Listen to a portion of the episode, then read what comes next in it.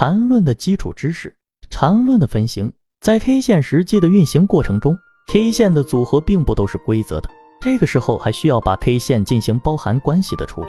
但是处理后的 K 线组合必然是以上这四种分型中的其中一种，没有例外。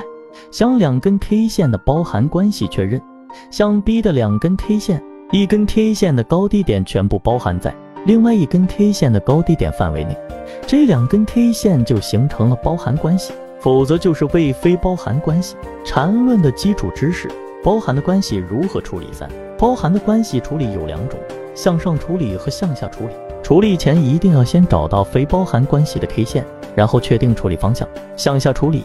向下处理一定是存在包含关系的 K 线处于一个向下的序列中，就是前面要有两根 K 线是非包含，或者是处理过的非包含的向下序列关系。如图一和二两根 K 线是非包含的向上序列关系，出新高不出新低，三处于向上序列中，所以二点三的包含关系采用向上处理。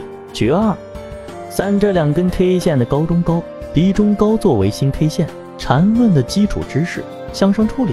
向上处理一定是存在包含关系的 K 线处于一个向上的序列中，就是前面要有两根 K 线是非包含，或者是处理过的非包含的向上序列关系。一和二两根 K 线是非包含的向上序列关系。三处于向上序列中，所以二点三的包含关系采用向上处理。取二点三这两根 K 线的高中高、低中高作为新 K 线。